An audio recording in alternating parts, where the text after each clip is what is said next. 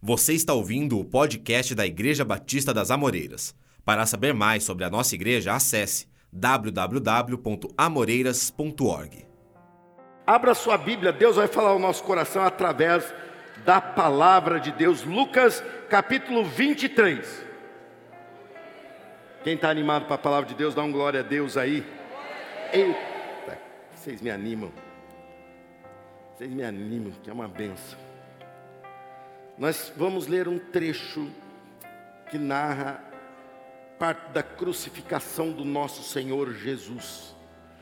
Nós vamos ler do versículo 39 ao versículo 43 desse capítulo de Lucas 23. E aqui acontece um episódio muito conhecido, mas pouco analisado, que são os dois ladrões crucificados ao lado de Jesus. Jesus foi crucificado ao centro condenado sem ter feito nada, mas condenado pelos nossos pecados, e ao lado de Jesus, dois ladrões ali crucificados ao lado dele. Está escrito assim a palavra de Deus: um dos criminosos, dependurado ao lado dele, zombava. Então você é o Cristo, salve a si mesmo e a nós também. Mas o outro criminoso o repreendeu. Você não teme a Deus, nem mesmo ao ser condenado à morte. Nós merecemos morrer por nossos crimes, mas este homem não cometeu mal algum. Então ele disse: Jesus, Lembre-se de mim quando vier no seu reino. E Jesus lhe respondeu: Eu lhe asseguro que hoje você estará comigo no paraíso. Senhor Jesus, fale aos nossos corações. O Senhor está vivo e presente em nosso meio e através do teu Santo Espírito que desde o nosso preparativo para esse culto moveu-nos e nos trouxe para cá. Fale a cada um de nós, faça uma grande obra em cada um de nós e que possamos sair daqui hoje em posse daquilo que o Senhor nos revela e praticando em nome do Senhor Jesus. Amém. O título da mensagem de hoje não poderia ser outro. Depois de uma vida toda, ou depois de lutar contra ou depois de ignorar, este homem até que enfim tem um instante de fé que mudou totalmente a sua eternidade. Título dessa mensagem: Um instante de fé.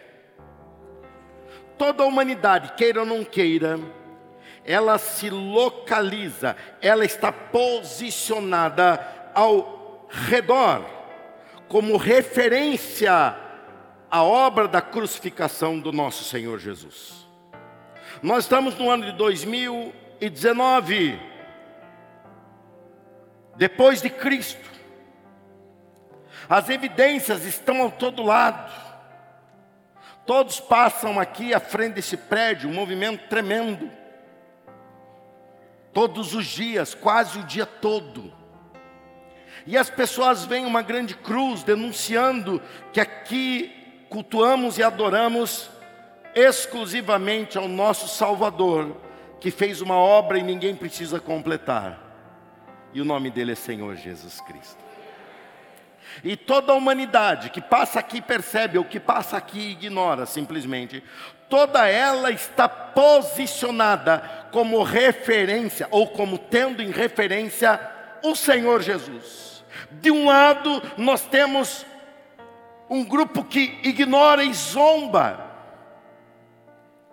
Nós temos um grupo que está focado apenas na sua própria dor e zomba de Cristo, dizendo: se o Senhor não pode me ajudar no que eu preciso, eu não preciso do Senhor. Do outro lado, nós temos um grupo que o reconhece, o conhece e por isso o adora. E tudo isso deu-se início na vida desses que reconhecem Jesus num instante de fé. Nesse instante de fé, Jesus começou a construir uma obra que na minha vida, e eu espero que na sua também, vá para a eternidade. Um instante de fé, basta um instante. É como uma força física. Eu, quando eu estudava aqui, lembrava-me de Sansão, que ele não era um camarada que era exagerado em força em tudo. Ele, se fosse mexer com algo que exigia uma atenção, um tato dos dedos, ele assim o tinha. Mas de repente, num instante, a sua força era sobrenatural e ele reagia. Mesmo que você não tenha essa força sobrenatural como Sansão, você tem uma força física que está na sua musculatura. Imagine um homem bastante musculoso, ele não fica o tempo todo usando essa força, mas num exato momento, ele reage com essa força e ele produz o trabalho ou o resultado que ele espera. Assim é a nossa fé. Nós vivemos pela fé, porque escolhemos o caminho da fé, mas não fazemos tudo às custas da fé. Nós acordamos porque o despertador nos acorda. Não precisamos de fé, precisamos de vontade. Nós reagimos e trabalhamos, nós nos dedicamos a fazer as coisas porque Deus nos deu já essa capacidade, tudo graças a Ele, mas nós não precisamos agir na fé em tudo isso. Mas de repente, em dados momentos da nossa vida, nós precisamos de um momento, nós precisamos de um instante, e aquele instante, ele vem para mudar a nossa vida de um jeito sobrenatural, ele vem para dar um resultado na nossa vida diferente do nosso trabalho, além do nosso trabalho. Deus está abrindo uma porta na tua vida nesse culto e está dizendo: você cruzará essa porta num gesto de fé, e essa fé se dará num instante. Um instante de fé, basta um instante, e tudo mudará ao teu derredor. E para isso, você tem somente um processo que o conduz. Este homem, que a gente tem uma tendência, porque somos irmãos em Cristo, a gente acaba dizendo que ele é um ladrão bom. Você fala isso que você não foi assaltado por ele. Não tem ladrão bom, ele foi um ladrão salvo mas porque ele não era bom. Quem foi bom foi Jesus Cristo para salvá-lo. Amém? Não é que a nossa tendência, que é ladrão ruim, ladrão bom. Não, os dois eram ladrão, gente. Só que um foi condenado porque era pecador, como eu também o era. Mas o outro foi salvo porque viu em Jesus a oportunidade. E tudo começa num processo. Eu quero que você mantenha, se você estava com a Bíblia aberta, mantenha, se não, acompanhe, vai ter a projeção aqui, mas tire o maior proveito do que você vai ouvir a partir de agora, porque basta um instante de fé. E eu tenho certeza que a tua semana, que era para ser uma, será outra. Que o teu mês será diferente, que teu ano vai ter um final diferente e que a tua eternidade será ao lado do Senhor Jesus Cristo. É isso que mais vale. Primeiro ensinamento está no versículo 41. Veja, no primeiro, no, no 40 nós vemos o que estava é, se afastando dele e, e dizendo que Jesus não era nada, não era ninguém e zombando dele. No versículo 40 se manifesta aquele que diz assim: espera aí, nós temos que temer a Deus. Homem, você não, não teme a Deus estando na, à beira da morte, na mesma condenação, diz a versão antiga, que é a condenação à morte. No versículo 41 começa o primeiro ensinamento, e o primeiro ensinamento é este: a comparação certa. Nós precisamos fazer a comparação certa. Versículo 41 está escrito assim: Nós merecemos morrer por nossos crimes, mas este homem não cometeu mal algum. Um instante de fé começa a se construir em você quando você se dispõe e se submete à comparação certa. Nossa vida, ela foi construída por comparação. Eu falo português fluente com você e você me entende porque eu, por comparação, me comparando às pessoas que falam a língua, eu fui absorvendo e aprendendo. Eu estou aqui vestido de uma forma adequada para estar aqui, porque na comparação, eu vejo que é assim que se veste. Nós crescemos e aprendemos por comparação. Por isso o ambiente de, nós, de, onde nós viemos, ele tem uma força de decisão muito grande na nossa vida. E o ambiente onde você está agora, que é a igreja do Senhor Jesus, tem um poder de mudar a tua vida. Porque você está observando e você está se comparando. Isso é normal, é errado quando fazemos uma comparação para tentar fazer o outro diminuir, mas se nos comparamos a pessoas que nos inspiram, isso é positivo. Esse homem, em primeira instância, ele se entrega a uma comparação certa. Ele olha para a pessoa certa. Ele olha para aquele que podia fazer uma mudança na vida dele. Esse homem era ladrão, do outro lado, na outra cruz, tinha um outro ladrão. E os dois estavam conversando, e os dois estavam interagindo sobre Jesus, que ele estava no centro deles, na mesma condenação que eles. Porém, o homem faz uma comparação. Nós vemos hoje uma tendência, uma reação de pessoas falando: ah, mas eu acho que tal coisa não tem problema. Depende a quem você está se comparando. Ah, mas eu acho que tal situação, vamos lá, gente, isso é normal, isso não tem problema. Depende a quem você está se comparando. O diabo vai esculhambando a nossa vida, a nossa sociedade, a nossa família, aos poucos.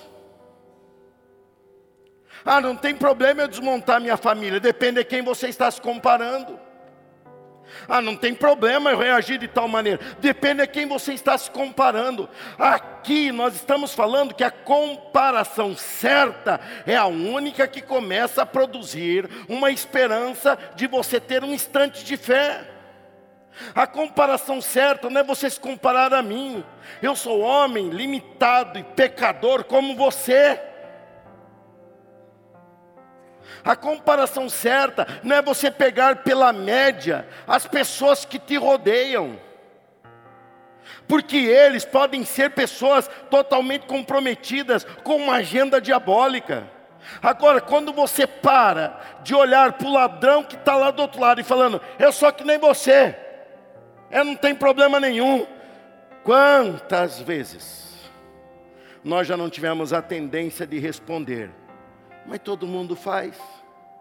Quantas vezes uma pessoa vem me pedir ajuda, e quando eu vou falar para ela o que ela precisa fazer mediante a Bíblia, ela começa a me dedurar o que os outros fazem.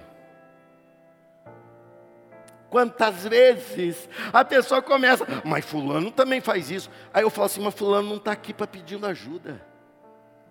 Eu estou precisando estender a mão para você, e você está tentando justificar que ser ladrão é coisa comum. Era isso que esse homem poderia cair nessa armadilha. Ele poderia falar que ser ladrão está na moda. Ser ladrão, meu amigo, nós não temos que nos comparar com o mundo caído que está ao nosso derredor. Nós não temos que nos comparar com aquilo que passa num televisor ou numa página de internet. Nós não temos que nos comparar a quem está indo para o inferno, como também nós íamos. Nós temos que olhar para aquele que foi colocado injustamente na cruz e lá da cruz ele age tentando te salvar, ele tentando te mudar o destino, mudar a tua vida, mudar, te transformar de dentro para fora. Você precisa se comparar a Jesus Cristo. Jesus disse: Eu sou a estatura do varão perfeito. Cresçam, tendo a mim como base, e vocês serão agradáveis a Deus. Compare-se a Jesus Cristo, porque se não nos comparamos a Jesus, não brota em nós a matéria-prima da salvação e da obra de Deus na tua vida, que é o arrependimento.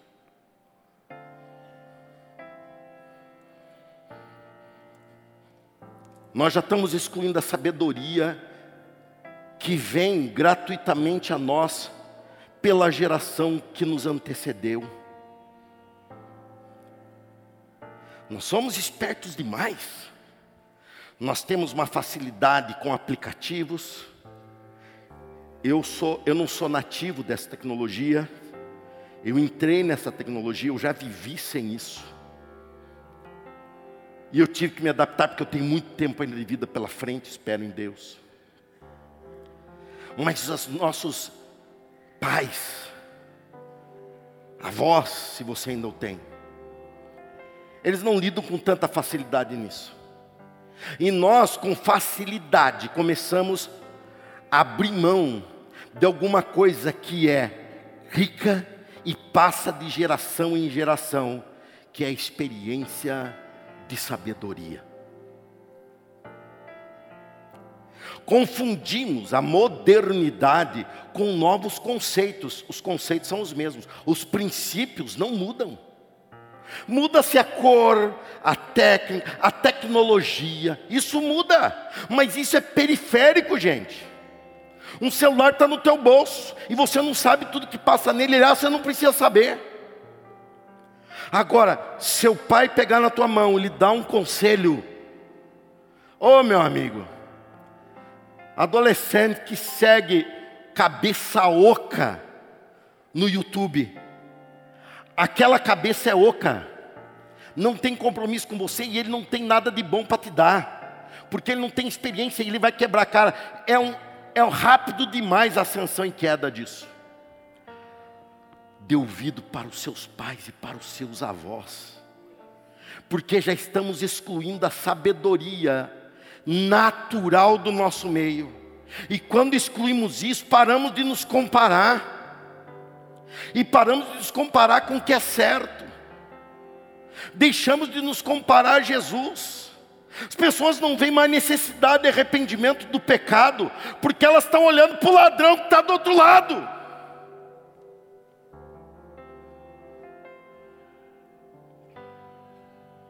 E ladrão que olha para ladrão, não tem nada disso aí, de 100 anos de perdão, não funciona aqui. Mas só para você entrar no clima. Ele está falando que você tem que olhar para Jesus, porque só olhando para Jesus é que gera em nós um senso de arrependimento. E se não nos arrependermos, não há perdão, e se não há perdão, não há vida. Se não nos arrependemos dos nossos erros, eu vejo uma geração com dificuldade de falar muito obrigado. Por quê? Eu não estou falando só dos novos, não, estou falando de coroa que nem eu. Uma dificuldade de falar muito obrigado pela sua atenção, muito obrigado pela sua delicadeza, muito obrigado pela sua ajuda. Estão perdendo o senso de ser humano. Daqui a pouco a gente está rugindo um para o outro. Daqui a pouco a gente está abandonando o raciocínio que Deus pôs em nós. Deus olha para você e Deus tem esperança em você, mas essa esperança, o ícone dessa esperança, o exemplo dessa esperança, o único caminho dessa esperança, a luz, o combustível, a força, o sopro de vida dessa esperança, chama-se Senhor Jesus Cristo. Não pare de buscar o melhor, não pare de ajustar a tua vida enquanto você não for facilmente confundido com Jesus Cristo andando na rua de Campinas, enquanto enquanto você não for facilmente influenciador na tua família, como Jesus Cristo quer que você seja, enquanto não chegar nisso, arrependa-se, vá diante de Deus e fale: Deus, eis aqui o barro, o Senhor é o oleiro, faz de mim um vaso como o Senhor planeja igrejas se lotam, como essa está aqui, igrejas se enchem, como nós estamos aqui, e as pessoas chegam falando para Deus: faz isso, faz aquilo, o culto termina, Deus olha e fala: quem é Deus e quem é servo aqui? Porque as pessoas vêm com a receita pronta, como se ela tivesse vindo contratar um serviço. O relacionamento que temos com Deus é um relacionamento que começa a ser gerado de verdade quando olhamos para Ele e somos iluminados, e a luz vem e revela as trevas que existem, e nós começamos a jogar fora as trevas para eleger a luz na nossa vida. O arrependimento por falta de arrependimento, o primeiro irmão na história da humanidade chamado Caim. Matou seu irmão. E quando, Jesus, quando Deus o solicitou, dizendo: Onde está teu irmão? Abel, que estou procurando. Ele fala como se ele não soubesse de nada.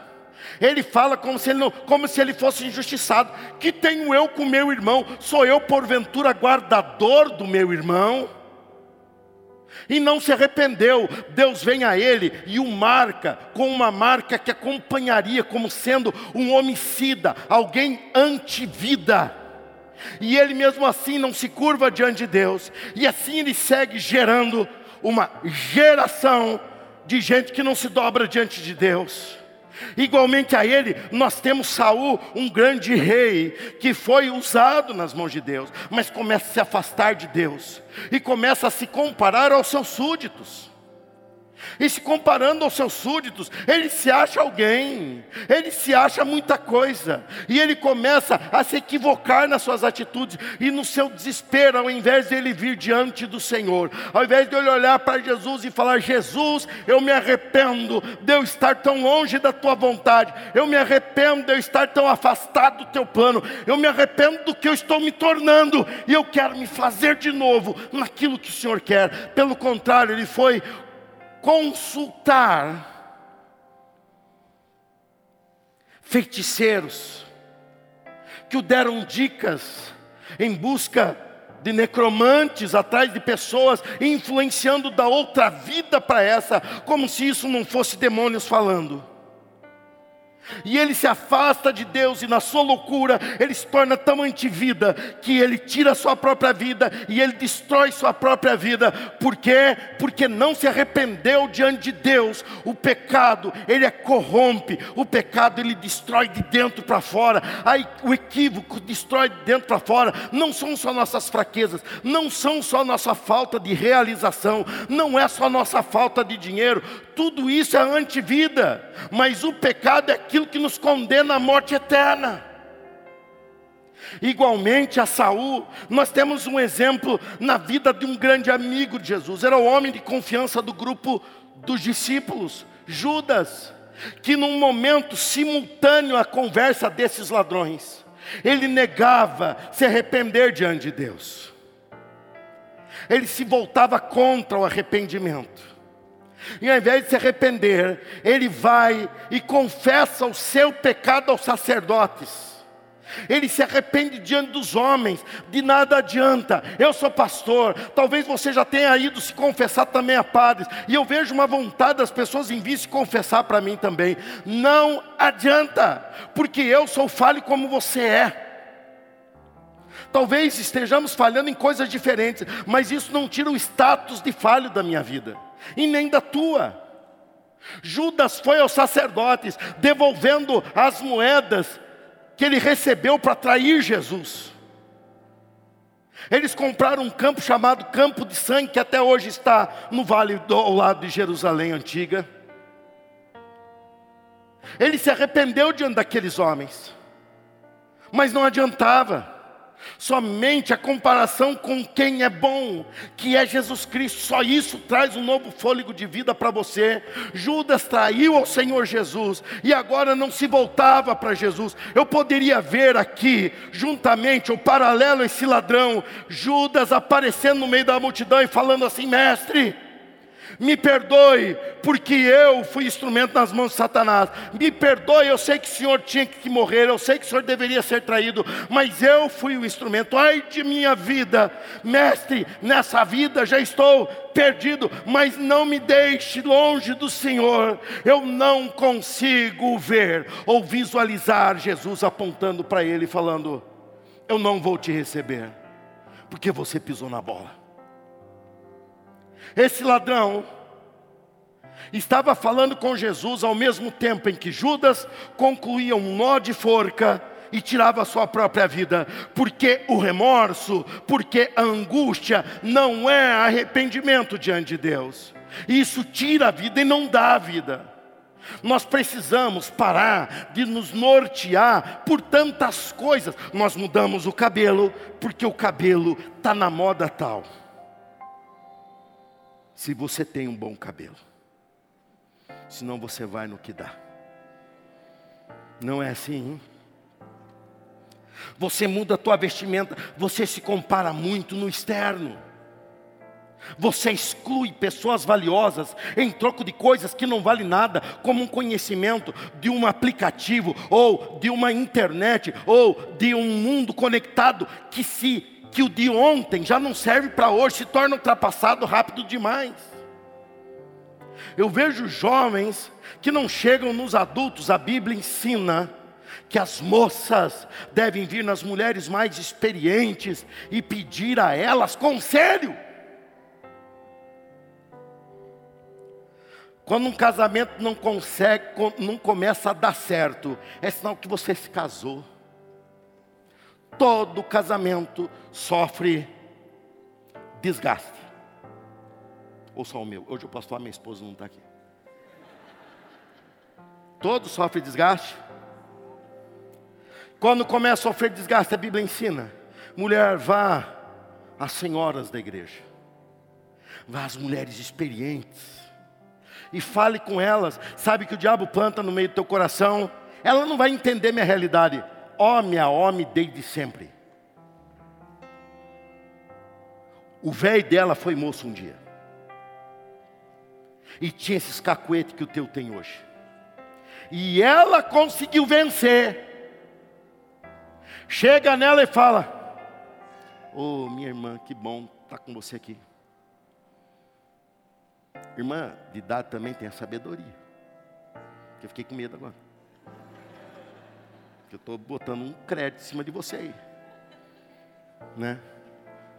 Só falta você falar assim, oh, irmã, como é que está casado 50 anos, irmã? Que benção. Ai, minha filha, se arrependimento matasse.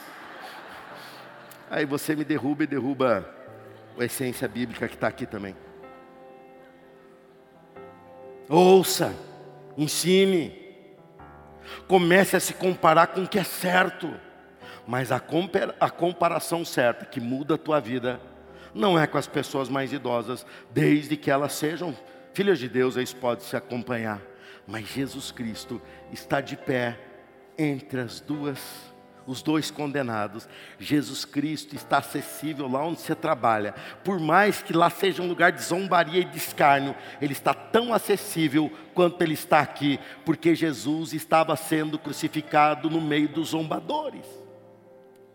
É só você se voltar para Ele e se comparar a Ele e se voltar para Ele e entender o que Ele quer gerar em você que isso, esse arrependimento, vai te conduzir ao segundo elemento necessário para você viver um instante de fé. E o segundo é: vem do teu, da tua comparação e do teu arrependimento. Segundo ensinamento, o reconhecimento necessário. Versículo seguinte, eu vou falar só esses três versículos hoje. Então ele disse: Versículo. É isso aí, 42, Senhor. Então ele disse: Jesus, lembre-se de mim quando vier no teu reino. Um instante de fé, ele começa a se construir quando você se volta para Jesus e você entende que só Jesus Cristo é quem pode realizar uma obra em você. Esse homem volta-se para Jesus e nós vemos hoje uma, um comprometimento com a vida, a tal ponto que as pessoas não conseguem se voltar para Jesus. Vejam o ladrão que zombava de Jesus, ele não conseguia romper aquela, aquele costume que o construía. Esse homem estava perto de Jesus, esse, esse, homem estava na mesma distância de Jesus, mas ele se volta para o Senhor e começa a reconhecer quem Jesus era. Ele não podia estender a mão dele para Jesus, porque a mão dele estava presa na cruz. Ele não podia estender a outra mão para Jesus, porque ela estava também presa naquela condenação, naquela cruz. Ele não podia andar em direção a Jesus, porque os seus pés também estavam presos na cruz.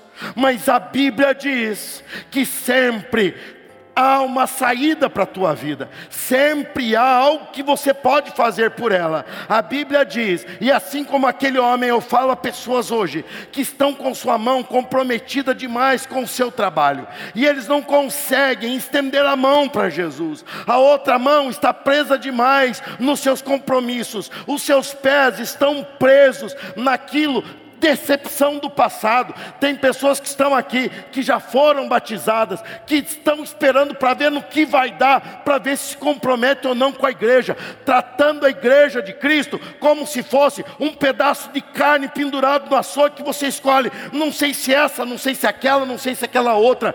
Você está errado. Ninguém conhece mais os defeitos dessa igreja do que eu, que a pastorei há tanto tempo. E eu lhe digo: aqui eu escolho entregar a minha vida com os defeitos que essa igreja tem. Ela se chama noiva do Senhor Jesus Cristo. Meu amigo, talvez você esteja comprando a coisa errada. Se eu escolho aplicar minha vida aqui, você não consegue ver que aqui é o teu lugar? Talvez você esteja comprometido demais para dar um passo em direção a Jesus, mas Jesus olha para você agora e fala: Mas o teu coração, eu estou fazendo ele livre neste momento. Você pode estar preso a uma cruz, mas você tem a liberdade em Jesus Cristo de se voltar para Ele no teu coração e dizer: Lembre-se de mim, Jesus, porque eu reconheço quem o Senhor é. Às vezes você está tão comprometido com a tua vida, tão comprometido com coisas passageiras e menores, que você fala: Meu Deus, eu gostaria de ter mais tempo, meu Deus, eu gostaria de poder contribuir mais, meu Deus, eu gostaria de fazer mais. E Jesus está de olho no teu coração, dizendo: Nada te separará de mim, nem o cravo da esquerda, nem da direita, nem o cravo dos teus pés. Podem te segurar, se você se abrir para o meu amor e quiser viver o amor que eu tenho para te dar. Nada pode te impedir, seja o costume, seja a maneira que vai se formando.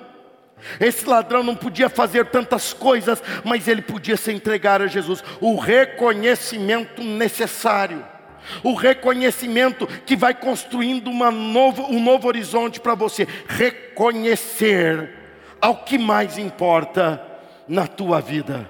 Não importa o que eu fui, não importa o que eu fiz, o que importa é que eu estou a um instante de mudar a minha vida por completo. Eu estou ao alcance do Senhor Jesus Cristo. E eu posso falar, você lembra-se do dia que você se converteu, como se isso acontecesse uma vez só. E eu vejo uma tendência muito positiva hoje, fazendo as pessoas entenderem que a sua conversão começou num dia, mas ela só terminará quando essa pessoa for para a presença no reino e no paraíso que Jesus preparou para nós. O último ensinamento é o último versículo. Jesus volta-se para ele e diz: Eu lhe asseguro que hoje você estará comigo no paraíso. A palavra que eu quero que você preste atenção aqui é: asseguro. Último ensinamento: você será mais do que lembrado. Ele se voltou para Jesus e falou: Jesus, lembre-se de mim. Jesus se voltou para ele e falou: Eu te asseguro, você não será uma lembrança para mim. Você a partir de hoje está em mim e eu estou em você. A partir de hoje a tua vida está comigo e eu estou com você. A colheita que estava acontecendo ali era o objetivo do que Jesus estava querendo conquistar na sua obra na cruz. É o que ele estava conquistando. Esse homem, igualmente ao outro ladrão, foi levantado na cruz. Ele foi levantado na cruz com ódio, com raiva de todos que o matavam, de todos que estavam o julgando e dizendo: morre, ladrão. Geralmente, quando havia uma condenação, as pessoas que haviam denunciado e sido prejudicadas por aquele condenado, elas iam assistir o desfecho. E elas estavam ali da mesma maneira, gritando a Jesus: crucifica-o. Nesse momento, Jesus começa, no versículo anterior a que eu li, Jesus foi a última frase que ele falou, antes dele se voltar para esse ladrão e dizer: Hoje você estará comigo. Ele falando para aquela multidão enfurecida, aquele ladrão olhando, o outro falando: Se tem poder, tira-nos aqui. A multidão dizendo: Onde está o teu reino? Onde estão os teus seguidores? Onde está o teu exército? Ó Rei dos judeus! E ele sendo envergonhado de todos os lados, ele se volta para o pai e diz: Pai, perdoa-lhes, porque eles não sabem o que fazem. Na hora que ele fala essa frase, esse ladrão que estava diante de um de um momento, de um instante de fé, ele se volta para Jesus e fala: Quem é esse que fala essa palavra, essa frase tão oposta a esse rancor que está no meu coração? O outro ladrão expõe o seu rancor, dizendo e zombando de Jesus: Esse foi tocado pelo amor de Jesus, e nesse amor ele muda a sua percepção, ele não se importa mais com a morte que estava para ceifar a, a, sua existência nessa terra em questão distantes, ele não se importa mais com a dor que o consumia, mas ele se importa em ver a luz brilhando diante dele e ele falando: Eu não posso ficar a parte disso, Jesus, lembre-se de mim.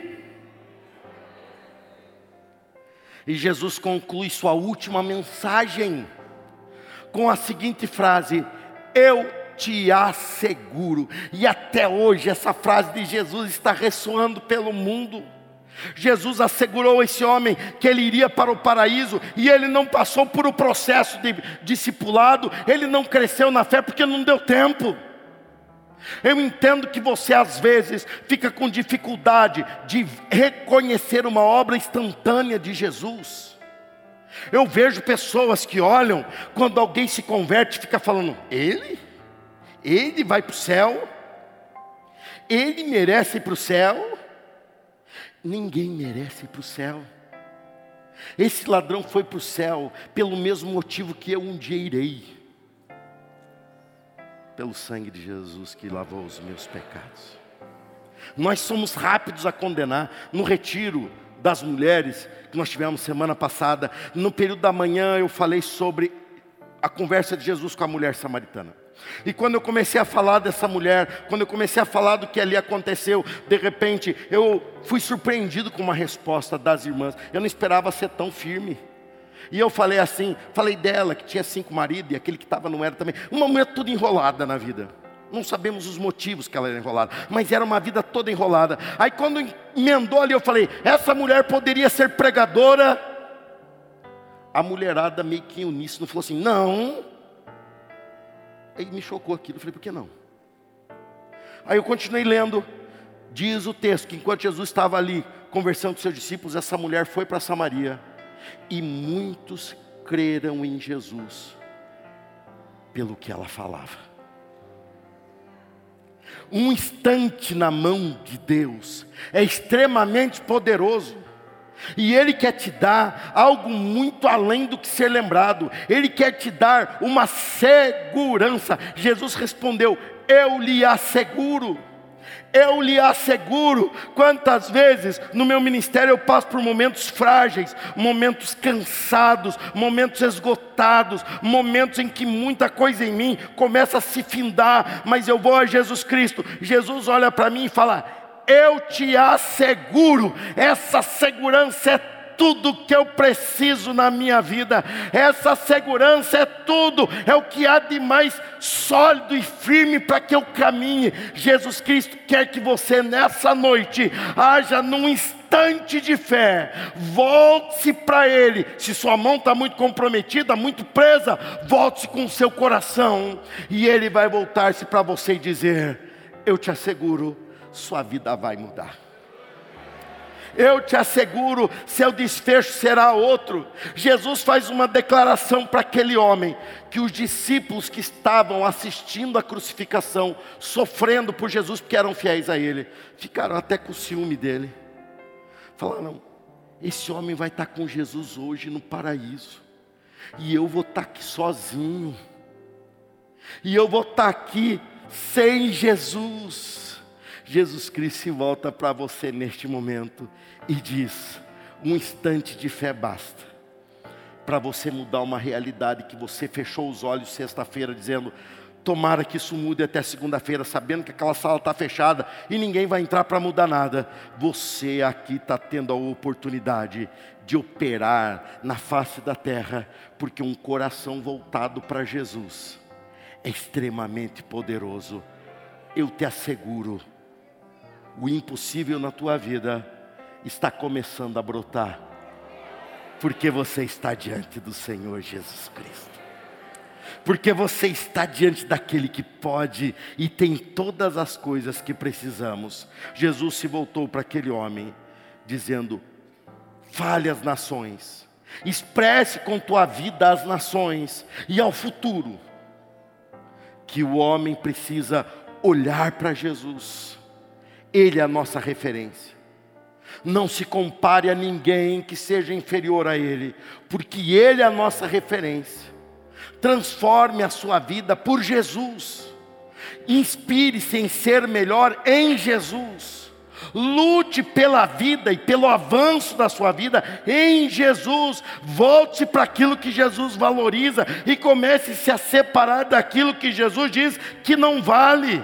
Diante dessa postura, da obra que ele realizou, basta um instante de fé Muitas pessoas não entendem o potencial de um instante de fé, porque eles olham para o que aquela pessoa construiu. Um instante de fé é um gesto quase como você ir a um caixa eletrônico. E num instante aquele recurso está na tua mão. Não é assim que acontece? Desde que você tenha. O que você tem que ter? Saldo qual era o saldo desse homem? Desse ladrão que a gente começa a chamar de bom, mas de bom não tinha nada. Qual era o saldo desse homem? Zero. Qual era o saldo que você pode apresentar a Deus muitas vezes? Nenhum. Mas o gesto de fé é o que nos dá acesso a uma obra que já está realizada.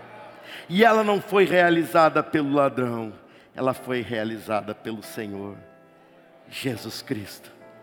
Jesus afirmou aquela mulher samaritana que eu citei agora há pouco por questão das mulheres.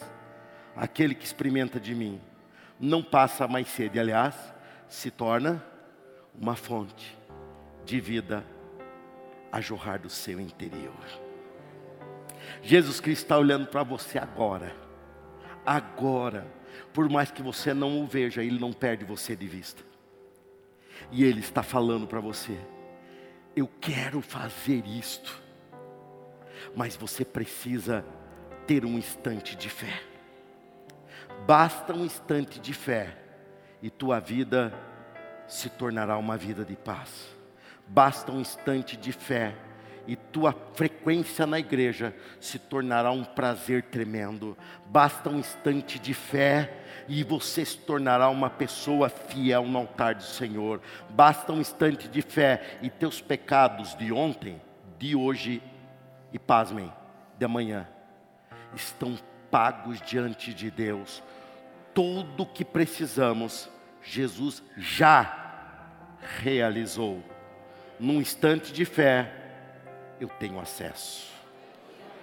Feche seus olhos e veja o que Ele quer fazer na tua vida. Você não é apenas lembrado por Jesus, você faz parte dele. O que na tua vida está precisando de um instante de fé? O que na tua existência está precisando de um instante de fé? Talvez você esteja rejeitando e zombando, nem sempre se zomba com palavras. O fato de não acreditar no que ele estava fazendo era uma zombaria. Mas talvez você esteja aqui falando, eu vim na presença de Deus para adorá-lo e para ser transformado. Jesus, toca o meu coração. Jesus muda a minha maneira de ver e de pensar. Senhor Jesus, o Senhor é a quem me comparo o Senhor é quem eu reconheço, e eu me importo em ser agradável ao Senhor. Você ouviu o podcast da Igreja Batista das Amoreiras. Para saber mais da nossa igreja, você pode nos seguir nas redes sociais Facebook, Instagram e YouTube, com o nome IB Amoreiras.